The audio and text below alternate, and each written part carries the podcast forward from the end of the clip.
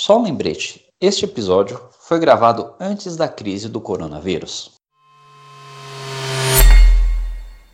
Porque no Brasil não é fácil. Você não pensa que ser ético no Brasil é fácil. Todo dia você tem uma oportunidade de não ser ético. O problema da não ética é no médio e longo prazo, porque uma hora a conta chega. É que nem bumerangue, você joga e volta na tua cabeça.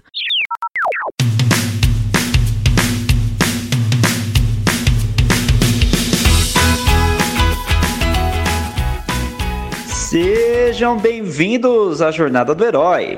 Nunca é tarde para começar, nem para recomeçar. Hoje nós vamos desbravar os segredos da jornada de uma mulher que carrega um nome que marcou os brasileiros. Nós apostamos que você tem ou já teve uma chave ou cadeado papais. Nossa convidada de hoje é Sandra Papais Velasco. Eu sou Caleb Silva. E eu sou Danilo Figueiredo.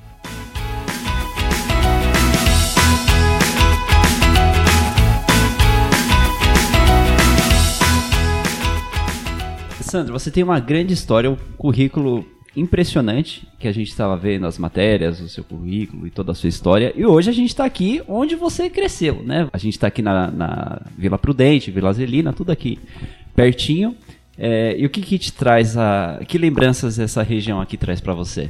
Então, é, falando aqui de Vila Prudente, Vila Zelina, só tenho boas lembranças da minha infância, que eram as infâncias de antigamente, que não são as de hoje em dia, que a gente corria de bicicleta, andava de carrinho de rolemã, estudava na na própria rua. E eu fiquei vários anos aqui, até uns 10 anos, e só saí mesmo daqui da região, porque eu meus pais queriam que eu estudasse no colégio italiano, que era o Dante Alighieri, e que era longe, muito longe daqui, não dava para ir voltar, era demais. Então, fomos morar perto do colégio, porém, as atividades das empresas que meus pais fundaram, tal, e que depois, mais tarde, eu vinha trabalhar nelas também, continuaram aqui na Vila Prudente por mais de 30 anos. Então eu sou, tenho orgulho da Vila Prudente. eu brinco sempre que eu sou da Zona Leste, né? Quando o pessoal fala, ah, pessoal da Zona Leste, eu falo, eu sou da Zona Leste, né? Muito bem, eu também tenho um carinho tenho orgulho. Grande, né, dessa região aqui, porque hoje eu vivo aqui e tudo mais. E, Sandra, é, você agora está começando uma nova empresa, né? É, quer dizer, já começou uma, uma fábrica, a gente estava falando aqui antes, que não é fácil montar uma fábrica né? É Isso. A fábrica, meu Deus do céu, eu, eu, eu, eu já imagino, eu já tenho os meus desafios como empreendedor na minha empresa, eu imagino montar uma fábrica. É, é, realmente. Então a gente gostaria de saber, resumidamente, como é que foi esse salto de toda a sua experiência até este momento e o que, que te levou a essa nova aventura. É, porque muita gente. O legal do programa é que a gente procura trazer pessoas diferentes, com ideias diferentes, e a gente quer mostrar também que não tem idade para começar ou para recomeçar ou gênero ou não tem nada, né? Então a gente sempre traz convidados diferentes para mostrar isso para o nosso público. Então o que, que te levou a essa nova aventura, Sandra? Então, é, como, voltando lá aos idos aqui da Vila Prudente, é, eu sempre morei em cima da fábrica. Nos anos que eu morei aqui, era em cima de uma fábrica. Então, aquele barulho da prensa, uh, a fábrica para mim era um playground.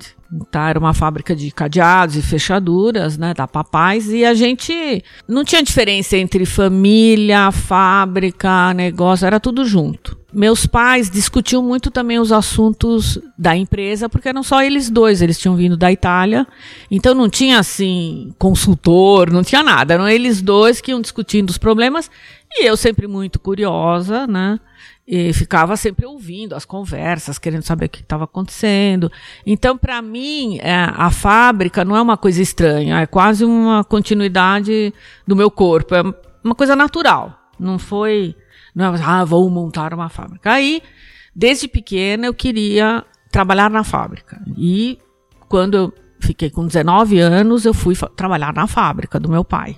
Depois virei sócia, Trabalhei com ele 16 anos, depois fiquei 12 anos fora. E aí é um, é um lance interessante, porque eu sou filha de italianos. E embora eu fosse a mais velha, chegou uma hora que meu pai escolheu meu irmão para ser vice-presidente da companhia. E aí eu fiquei muito brava, para não dizer outra palavra, né? Italiano tem o sangue assim bem É, tranquilo. É, e daí eu falei, não, chega, agora eu vou tocar minha vida com outras coisas. E aí fiz várias outras coisas fora da empresa familiar. Então, aprendi muito na empresa familiar, que era tudo ligado à indústria metalúrgica. Depois fiquei fora 12 anos e aí fui fazer outras coisas totalmente diferentes. E hoje eu agradeço meu pai, esse, entre aspas, pé na bunda que ele me deu, que ele não me deu, ele falou que ele queria que eu continuasse na empresa. Mas ele me estimulou a ir buscar outras coisas. E durante esse período que eu fiquei fora, eu fui fazer várias outras coisas. Tive praça de alimentação na Rua Maria Antônia, plantei soja no Cerrado, tive agência de propaganda e terminei os últimos quatro numa fundação, que é a Fundação Faculdade de Medicina, ligada ao Hospital das Clínicas, à Faculdade de Medicina da USP, que também foi um aprendizado maravilhoso. Então, depois de tudo isso, eu ainda voltei para a empresa da família em 2003. Logo na sequência, depois meu pai faleceu e ficamos eu, meu irmão e minha irmã através de um cunhado meu. Então ficou um triunvirato tocando as empresas. O que, que acontece? Empresa familiar, todo mundo sabe como é que é. São várias cabeças, várias ideias. Embora a gente nunca quebrou o pau, a gente nunca brigou, a gente nunca se distanciou. Obviamente, cada sócio tem uma, Uma visão uma visão, um modo de analisar as coisas, ou vontades para futuro. E alguns já estão mais, eh, eh, mais tranquilos, outros menos. Eu sou muito intranquila. Eu não sossego. Então, É, desde, desde pequena pequena. deve- é. desde pequena.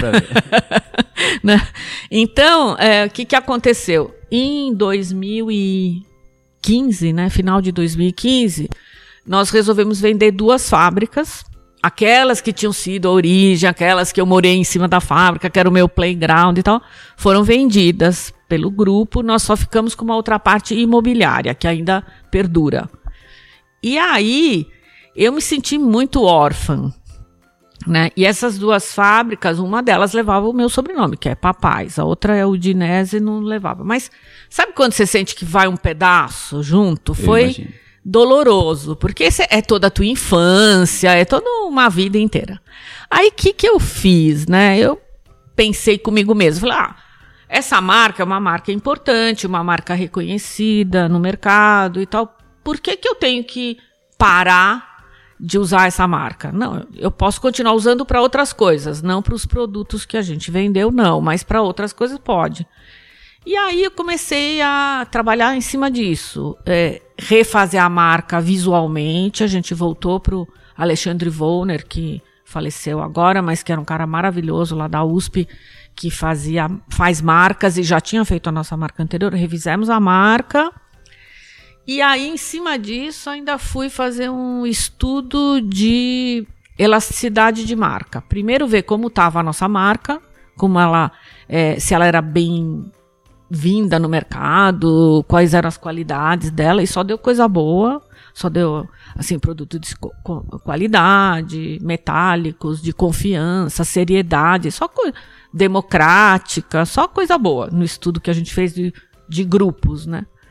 Daí a gente fez outras perguntas para os consumidores finais e falou assim: bom, que mais que a gente pode fazer com essa marca que não seja cadeado e fechadura? E aí surgiram várias linhas de produtos. E aí, para provar minha tese de que essa marca pode ainda né, viver e continuar vivendo para outros produtos, eu escolhi uma linha de produtos, que é de reguladores para gás. E aí se fica, o que, que eu faço? Eu licencio essa marca para alguém fazer os reguladores e tal, ou eu mesma faço, e eu achei melhor eu mesma fazer. Né? Então, com recursos advindos até da venda das outras, eu coloquei e já o ano passado fiz moldes, fiz. E aí fiz um estudo inteiro para montar a empresa. Agora, é o que você diz. É, todo mundo fala assim: puxa, mas aos 65, agora indo para 66, você resolveu montar uma fábrica, né? Primeiro que fábrica hoje em dia no Brasil tá meio em baixa né? É, todo mundo fala, não, indústria está acabando, a indústria não vai mais existir. Eu faço parte de uma geração, ao contrário, que a indústria sempre foi muito valorizada no meu período. E eu gosto de indústria, agora vou entrar um pouco em política, é, não por causa da só de industrializar, que eu acho que é um, um, ato interessante. Mas eu vejo que na indústria há uma democracia muito grande, uma meritocracia, tanto para homens quanto para mulheres. Então, para você trabalhar numa indústria, você tem que ser um bom mecânico, um bom eletricista, um bom operador de máquina. E você tem oportunidades de crescimento, tanto para homens quanto para mulheres. E você não entra, você só fica numa indústria se você for bom. Se você não é bom, você cai fora, entende? Então, mas não é porque você está lambendo o chefe. Se você não for um bom técnico, não dura numa indústria. Você pode durar um tempinho, mas não dura. Então, eu acho que é um espaço muito democrático, principalmente para as mulheres. Porque elas podem ser mais independentes, porque elas vão ter o dinheiro delas, vão poder cuidar da vida delas. E, e a indústria possibilita isso muito, principalmente a área metalúrgica, que também a gente tem um histórico, que as nossas fábricas eram no ABCD, a gente tem histórico de lutas, né? Tudo bem que a gente estava do outro lado da mesa, mas foi muito enriquecedor. Hoje, olhando para trás, foi um período muito enriquecedor de entender o que estava acontecendo, porque o fato de virem demandas da parte dos trabalhadores, do sindicato tal, não é para você tomar como uma ofensa pessoal, entende? Você certo. tem que ouvir, a empresa tem que tentar, né, é, chegar em algum, cumprir algumas delas. Não é que dá para você fazer todas, mas é muito instigante você ter o outro lado demandando. Porque se o outro lado é parado, quieto, tal, você também fica parado. Você acha que tá tudo bem? É, você se acomoda, entende? Então, eu, por exemplo, tem muito empresário que fala que sindicato são os, né, aquilo.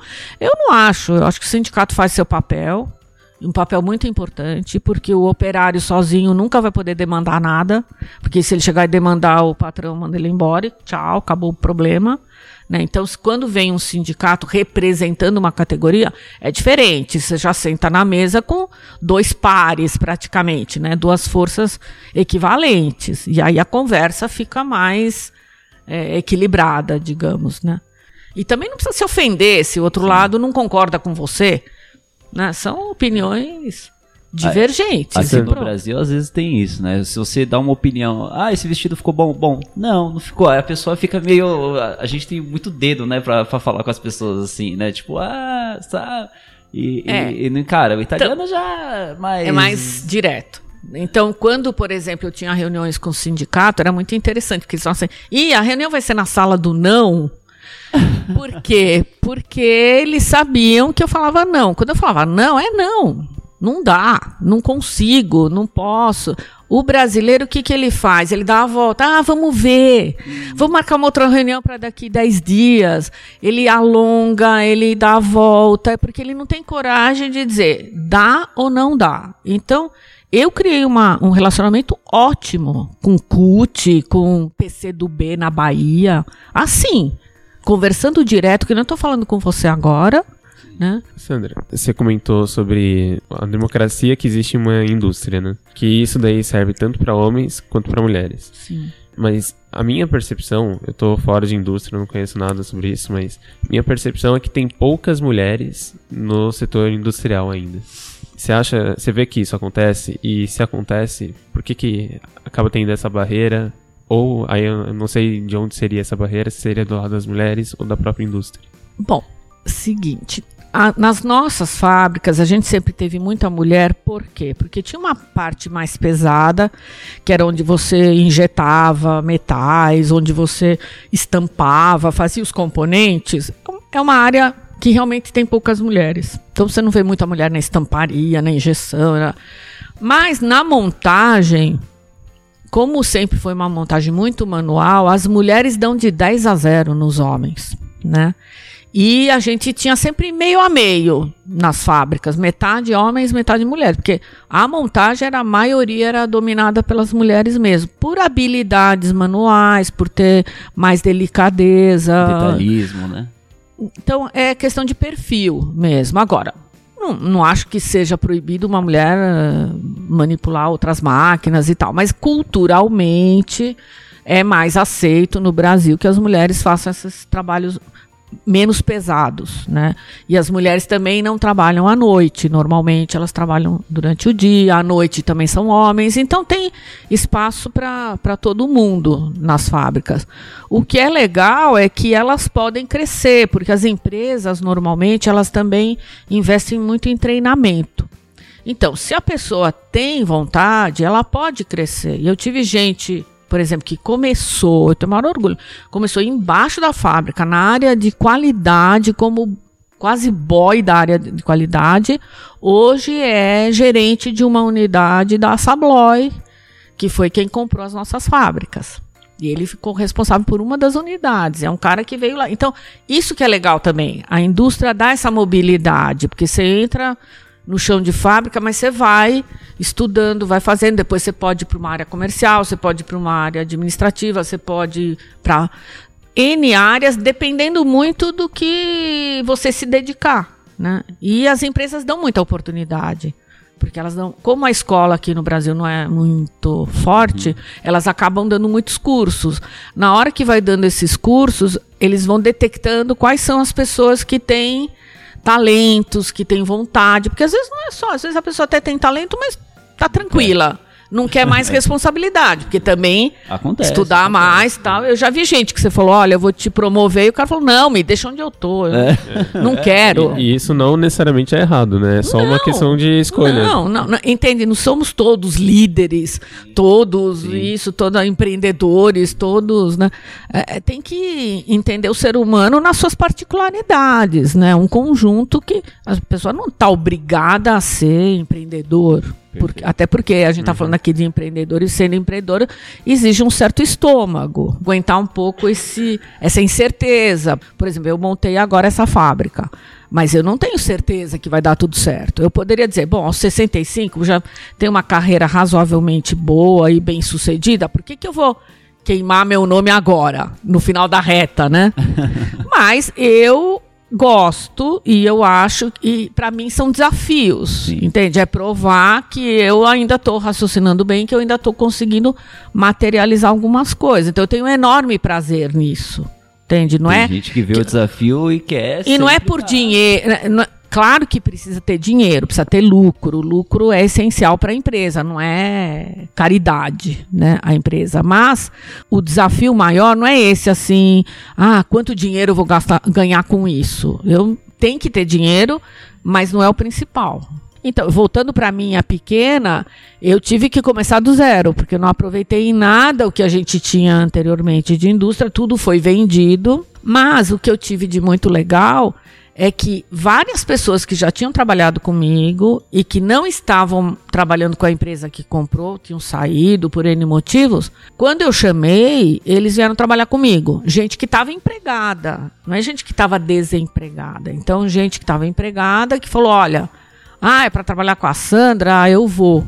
Né? Por quê? porque tem essa relação de respeito, confiança, de confiança, sabe. sabe. que não vai fazer palhaçada, não vai fazer brincadeirinha. Então eu fiquei muito contente com isso também, de ver que pessoas com quem eu já tinha trabalhado no passado se dispuseram a vir trabalhar comigo. Então uma turminha bem afinada, tem gente de mais idade, tem gente mais jovem, tem gente médio, tem é um misto né, de experiência, mais experiência, menos experiência, que eu acho isso também importante é. nas empresas, porque quando é só jovem, às vezes pode incorrer em alguns. É muita energia é. sem talvez tanta experiência é. e sabedoria. Então, por exemplo, o pessoal da informática, meu, é um cara de 60 anos, que entrou na nossa empresa com 14. Nossa. Quando ainda eram aqueles computadores grandes, com cartão, de furinho e tal. Mas ele conseguiu, né? evoluir no tempo, ele implantou DataSul nos anos seguintes, ele implantou agora um sistema de gestão integrada para mim, uma outra marca, mas enfim, é um cara que se atualizou.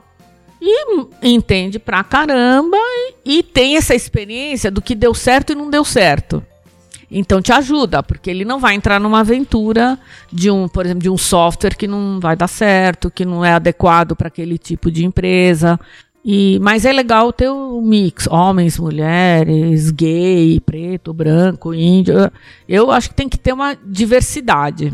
Porque fica mais rico, fica mais interessante. É, né? e as pesquisas hoje em dia mostram que, que empresas é, com diversidade, inclusive, lucram mais, né? Sim. E, e, Sandra, nessas novas aventuras, é, você teve algum medo ou algum receio? E como você, porventura, superou Ah. isso? Todo dia. Mas parece que empreendedor gosta de sentir esse frio, na Frio, né? barriga, né? Porque acho que tem uma certa adrenalina também. É um pouco viciante esse medinho também, né?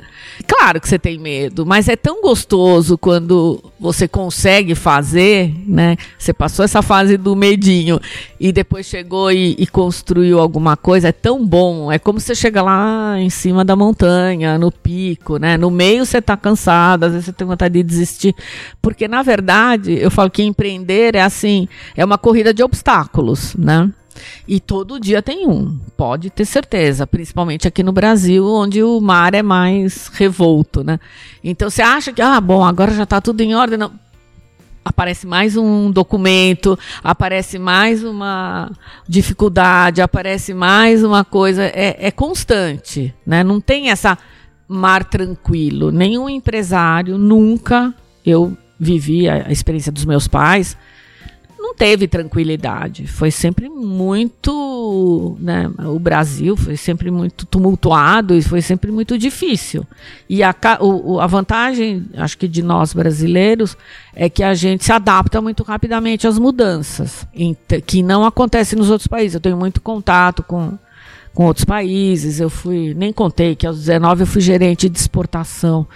Comecei como gerente de exportação e fui para mais de 40 países vendendo cadeado e fechadura. Então, essa, essa vivência minha de comércio exterior também foi muito importante para entender aqui dentro. Porque o Brasil também tem, é um continente e não é tudo igual. né? Sandra, apesar de do mar revolto que é o Brasil e todas as dificuldades que, que o empresário tem, você, quando fala, parece muito segura. Apesar de ter esse friozinho na barriga, como que você lida com isso e como que você sabe que você tá no caminho certo?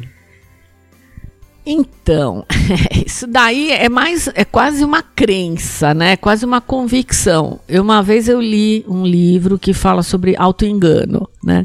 E ele diz que para você ser empreendedor, você tem que é, usar um pouco dessa coisa do autoengano, tá? O empreendedor sempre é mais otimista. Ele sempre acha que ele sabe que vai ter barreiras, ele sabe que vai ter, mas ele sabe que ele vai superar, né?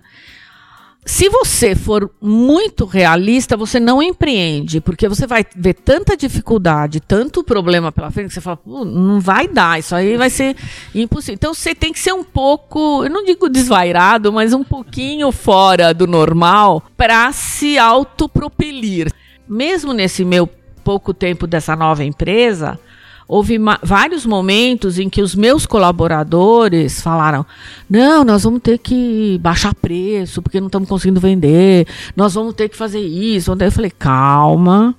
Calma, muita calma. Nós temos uma marca séria, nós estudamos a marca. Vai demorar um pouquinho mais para introduzir, mas vai dar certo. O nosso plano está certo. O que você não pode também é assim, traçar uma rota e a cada cinco minutos, não, vou mais para lá, vou mais para oeste, leste. ah, ah, ah. Aí você não vai para lugar nenhum. Então você tem que ser um pouco, um pouco muito obstinado também.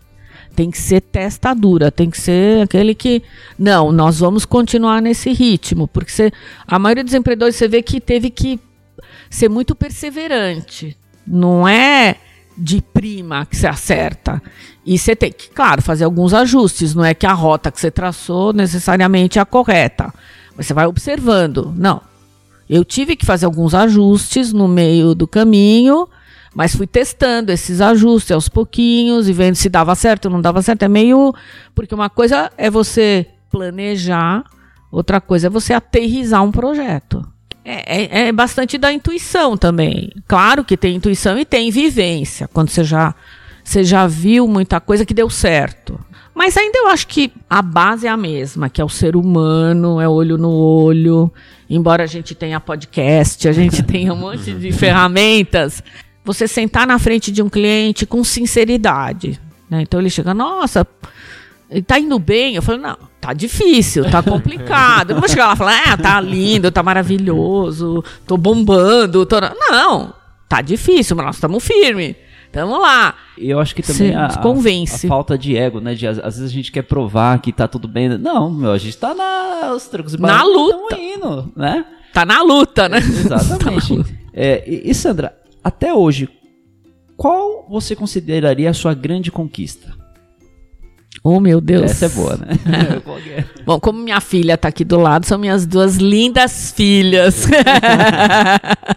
e os meus dois lindos netos, que eu espero que venham mais, né? Aí direto, aí É. direto. É, cujos netos eu já estou encaminhando, porque eu já levei para visitar a fábrica, já botei eles para montar a peça, né? E eles já falaram que querem trabalhar lá, desde que eu pague 100 reais por dia, que eu falei que é muito, né? 100 reais por dia é muito, né? Mas eles já estão interessados em, em- Assim, é óbvio, né? É meio óbvio, mas sem família não adianta. As minhas filhas, eu, eu falo, elas até me incentivam, porque elas me questionam muito também. Não são filhas assim, ai mãe, que lindo, que ótimo. Elas também ficam, mãe, você tem certeza? Por que, que você está fazendo isso? Por que, que você não está fazendo aquilo? Elas questionam na própria empresa familiar, que elas fazem parte, elas questionam. Então, acho que para mim uma vitória é isso também. É, eu acho assim, é legal você saber que você tem outras pessoas que que vão dar continuidade em algumas das tuas ideias. Não digo exatamente igual, porque filho nunca vai ser, vai aprimorar, vai fazer outras coisas e tal, mas alguma essência, né? O verdadeiro legado, né? E a marca que a gente deixa é, no mundo não é só genética, né? Então, assim, você teve um impacto na vida de muita gente também, através de emprego e Então, ajudando é, eu carreira, sinto etc. muito isso. Quando o pessoal fala, ah, o que que é ter uma empresa? Eu sinto muita responsabilidade. Muita mesmo. Porque não é só você, entende? É um conjunto. Não é de- demagogia, entende? É um conjunto de É. pessoas que depende das tuas decisões, depende. Eu me lembro que uma vez eu ganhei um cara do PCdoB lá da Bahia, do sindicato, porque ele entrou como presidente do sindicato e a gente foi discutir PLR, participação no lucros e resultados. E naquele ano anterior a empresa não tinha tido lucro. Então, ele sentou comigo e o que, que ele achou que eu ia falar? Não teve lucro, não vai ter PLR, né? Que é o que normalmente um empresário fala. E eu falei assim: nós vamos pagar a PLR esse ano. Ele me olhou, falou: essa mulher é louca. Eu falei: sabe por que eu vou pagar? Porque a culpa não é do operário. O operário fez toda a parte dele, a culpa é minha. Porque eu não consegui viabilizar a minha parte nesse negócio, no capitalismo, qual que é? É organizar a empresa e ter inteligência de comercializar, de fazer, de receber e, e viabilizar a empresa. Essa é a minha função, né? Então, eu que falhei de não conseguir viabilizar. Não é culpa deles. Eles fizeram, eles trabalharam, eles se dedicaram, deram produtividade. A viabilidade é é a minha parte. Então, não acho justo eu jogar a minha responsabilidade em cima deles. Quando acabou a conversa, ele falou: Você quer participar do PC do B? Não, eu é falei: isso. Não, porque eu seria uma péssima correligionária, porque se eu visse alguma coisa errada, eu ia dedar todo mundo. Então, não, não seria uma Melhor. boa. E, e Sandra, só fazendo um adendo, falando de, de filhos, família, é, recentemente eu fui ao, ao WTW e assisti lá uma palestra do Geraldo Rufino, que participou com a gente também, né? E aí, o, o relato que você fez me, me fez lembrar também o que ele falou. Os filhos dele, chegado, chegado uma idade, falaram assim, papai, a gente quer ir pra Disney. Falou, Papai, a gente quer ir pra Disney. É, me vê uns dólares aí, papai. Aí ele, é, você quer... Calma que papai vai mostrar pra vocês onde consegue dólar. Então amanhã, às 7 horas da manhã, vocês me, me esperam aí na, na, na garagem aí, que vocês vão lá buscar os dólares lá com o papai. Botou os meninos pra trabalhar, entendeu? Desde cedo já pra, pra ter a noção de que que é ter os dolinha na, na carteira, né? Então, isso é uma coisa que a gente precisa tomar muito cuidado na criação dos filhos, porque a gente tende a querer dar para eles tudo, né? Deixá-los felizes o tempo inteiro. Não, hoje em dia os pais não, não querem que os filhos se frustrem. Eu sei porque Verdade. no meu trabalho voluntário sou presidente de uma escola italiana. E eu vejo muito isso nos pais de hoje em dia. Dessa coisa de querer dar, dar, dar, e a criança não pode ter nenhuma frustração. Né? Quer blindar o filho? Quer blindar tal. E isso é péssimo para a vida. As minhas filhas, elas podem dizer que eu nunca blindei. Eu sempre joguei elas muito nas coisas. É, o fato de ser mulher, para mim, não tinha diferença nenhuma. Vai, se vira, faz. É, eu sempre estimulei a, elas a se virarem. E acho isso muito importante, porque a gente, por proteger demais, acaba atrapalhando a vida deles. Então, essa super proteção dos pais hoje é muito ruim. A gente vê isso depois estoura na escola. Qualquer coisinha que acontece, dois segundos depois a mãe já está lá na porta que estão fazendo com meu filho? Sabe? Ah, às vezes a criança nem lembra mais, já se estapeou com outro, não sei o quê, mas nem lembra mais, porque faz parte da dinâmica da vida em sociedade. Mas os pais já ficam aterrorizados, né? Com qualquer pequeno confronto, tudo virou bullying, né?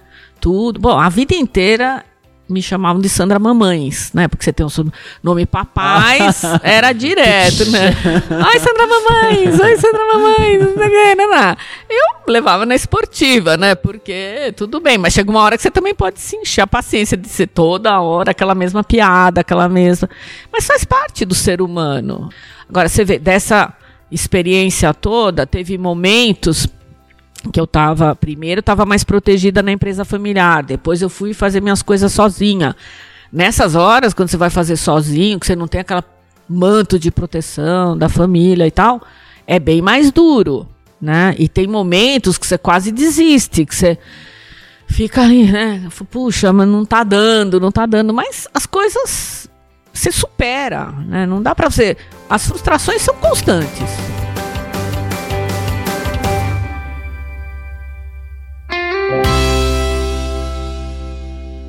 Sigam lá a gente em nossas redes sociais, a jornada.podcast no Instagram e Facebook. O perfil pessoal do Caleb é Caleb's Lab, o meu é da Figo em qualquer rede social. E se quiser aprender inglês particular ou em company, procure pela NG Prime no Instagram n.g.prime.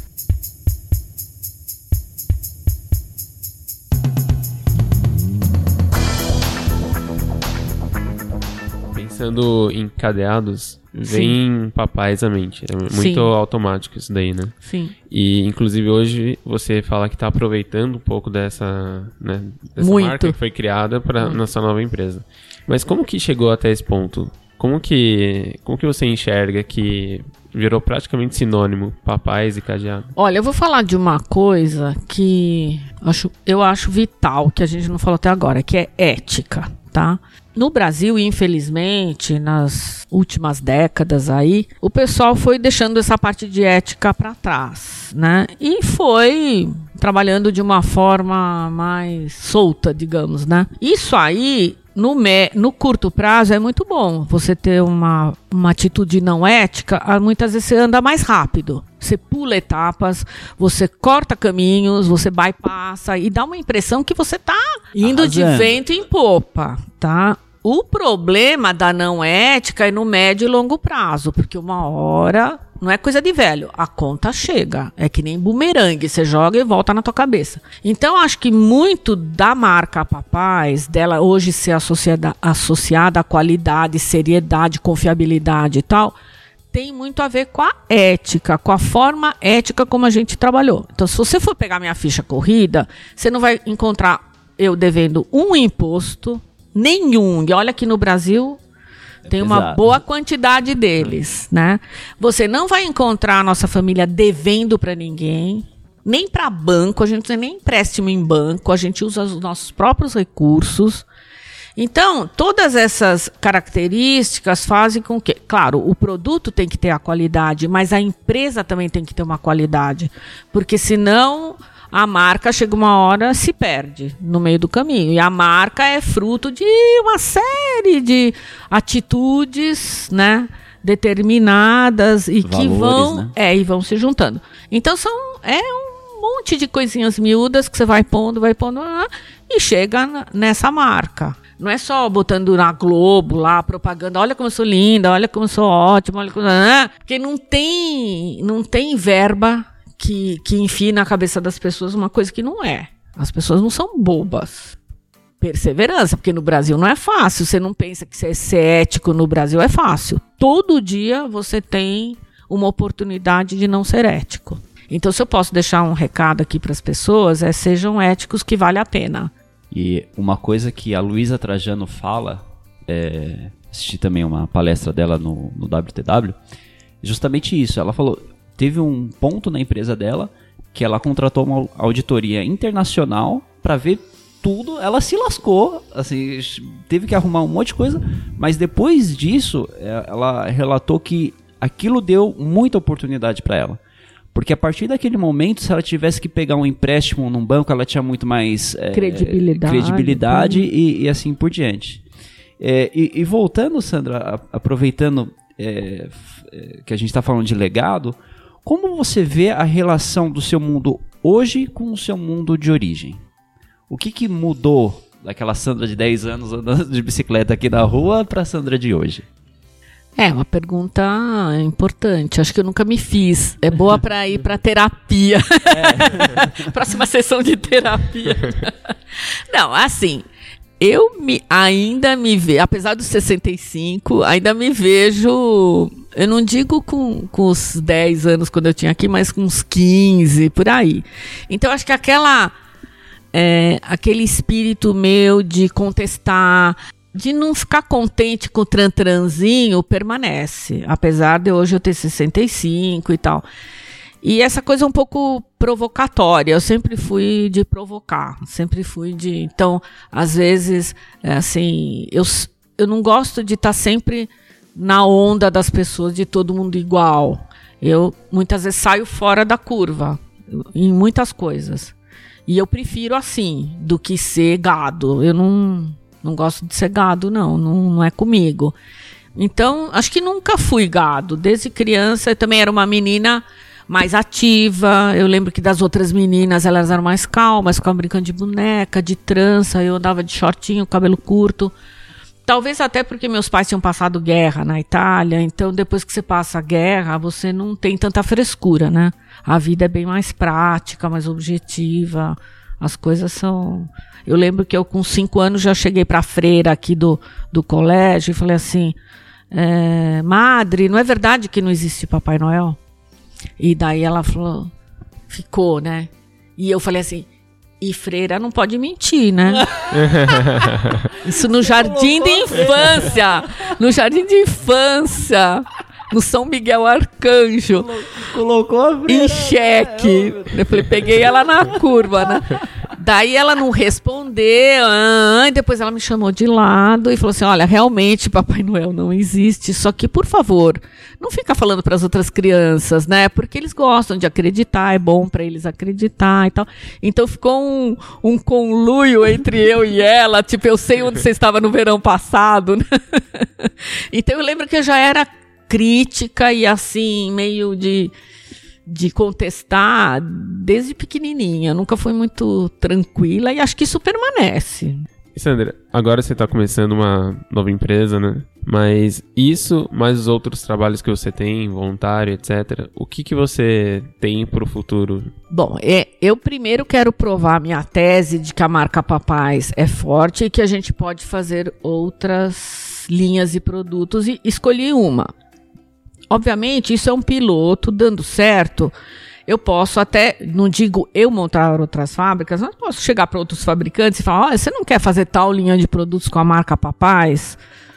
Funciona e você vai conseguir melhores resultados tendo essa marca, que é uma marca que tem toda essa credibilidade. Agora, claro, isso precisa de uma organização, porque marca não é brincadeira, né? Então você te, é como franquia, você tem que ter regras, normas, você não pode ceder a marca para qualquer um. Então eu gostaria de realmente de perpetuar essa marca que é um orgulho também da minha família, do meu sobrenome.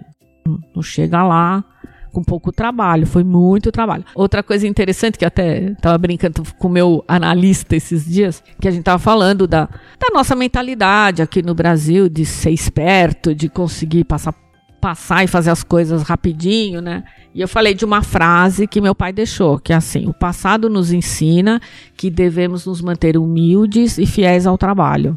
E ele brincou, deu risada, falou, pô, mas nunca um brasileiro ia deixar essa frase, né? É bem uma frase do italiano lá do norte da Itália, porque essa coisa de humildade e trabalho, para nós aqui no Brasil, é, é, parece ser meio bobo, né? A pessoa ser humilde, se dedicar ao trabalho. Não, o negócio o que, que é? É ser esperto, dar o golpe, ganhar dinheiro rápido, uh, conseguir um, né? Uma grande sacada, né? Ninguém fala dessa coisa de, do trabalho contínuo, perseverante, construindo passo a passo, né? A gente tem muita pressa também de construir, de bombar, de logo ser bem sucedido. O meu pai, antes de ter a empresa que deu certo, ele teve na Itália, acho que quatro empresas pequenininhas durante cinco anos, no pós-guerra montava e desmontava, montava e não dava certo, fechava brigas com sócios porque não tinha dinheiro.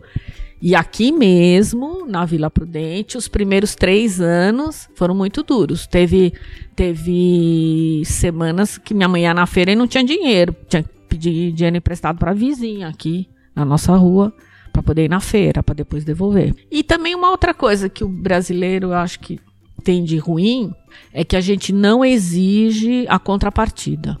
A gente paga os impostos e daí a gente fala: ah, a escola pública tá ruim, assistência médica pública tá ruim, ou não sei o que tá ruim. O que, que a gente faz? A gente vai tentar ganhar dinheiro para colocar o filho na escola privada. A gente vai tentar ganhar dinheiro para ter uma uh, assistência médica privada paralela. A gente vai tentar ganhar dinheiro para ter um guarda na porta de casa. Você vai tentar ganhar dinheiro para ter um carro blindado. Você vai ganhar dinheiro. A gente não enfrenta os problemas. Aqui no Brasil a gente reclama, reclama, reclama e às vezes a gente não faz, por exemplo, um trabalho voluntário. Porque é, uma, é um caminho rápido para a gente é, mudar as coisas e muitas Sim. vezes a gente faz isso e aquilo, etc. É, Sandra, para a gente finalizar então, é, a gente gostaria que você deixasse uma mensagem, é, é, dissesse algo que você gostaria que de repente a gente não tenha perguntado. É, pode deixar site caso é, você queira, é, contato, qualquer coisa que você quiser compartilhar, o tempo agora é seu. Então, eu fiquei muito contente quando fiquei sabendo dessa, dessa entrevista, porque conforme você vai ficando mais velho, você gostaria realmente de deixar algumas dicas para quem vai ficar nesse mundo complicado. Então, é, eu voltaria nesse assunto da ética. Eu acho que você é, ter uma vida com ética, trabalhar com ética, é, vale mesmo a pena. Não é conversa de velho, não é conversa de piegas, nem de tradição, família e propriedade, não é isso. Mas realmente você ter uma vida com uma certa conduta te possibilita você de cara lavada estar tá na frente das pessoas depois de um tempo e não ter nada para se esconder, não tem nada para para deletar, né? Que aliás hoje em dia nada é deletável, tudo permanece, né? Na, registrado, qualquer coisinha que você fizer está registrado. Então é, é duro você andar numa linha reta, não é fácil. É você ser coerente em tudo, você ter um, uma firmeza, mas no médio e longo prazo vale muito a pena. E que é um momento que aqui no Brasil uh, todos se questionam, né? Todos dizem, puxa, mas tem tanta gente que desviou tanto dinheiro, que fez tantas coisas, né? Então você fica se achando um pato, né? Mas não aquele pato da Fiesp, é um pato de um, de um bobo, de um idiota, né? O único idiota que acreditou. Mas vale a pena. Acho até pode ter o, o sobrenome de idiota, mas acho eu prefiro ter esse sobrenome do que ter de ladrão, de, de, né, de safado e outros tal. Eu prefiro até ser meio boba, né? Mas eu dormir acho que vale e também. dormir tranquila e também não deixar para outra geração um, um, legado péssimo, porque você imagina tanta gente que desviou tanto dinheiro e tudo mais, você fala, ah, tudo bem, o cara só ficou uns aninhos preso e agora já está solto, mas gente, deixou para outra geração um legado nefasto, tá? Porque eu, o nome que eu recebi, graças a Deus, estava tudo em ordem e eu estou deixando para outra geração um nome em ordem. Agora tem gente que não está deixando isso, está deixando para os netos, filhos, tá um legado pesado. Pesado. Podem ter ganho muito dinheiro, podem estar morando em Miami, podem estar morando onde quiser, tá se lucupletando, mas espera, que no médio e longo prazo isso aí vai, vai doer. Mas vendo tudo que você construiu, eu vejo que funciona realmente. E o que a gente entrevistou, a gente entrevistou o Walter Longo, o Geraldo Rufino, todos eles têm também uma, uma história muito limpa, né? Então, realmente eu concordo que a longo prazo é o que vale a pena. E, Sandra, muito obrigado por ter participado com a gente. Foi incrível tudo que você falou aqui. É, tudo que, que você construiu até aqui foi sensacional e compartilhar isso um pouco com a gente foi muito enriquecedor. Obrigado. Agora os sindicatos também vão, vão falar com a Sandra para falar é. da APLR, das outras empresas. Pra... Excelente, eu adorei também. Muito obrigado também. Eu agradeço o espaço que vocês deram para uma velhinha vir falar com vocês. Imagina, uma pessoa com muita sabedoria e muita experiência, é sempre bom ouvir.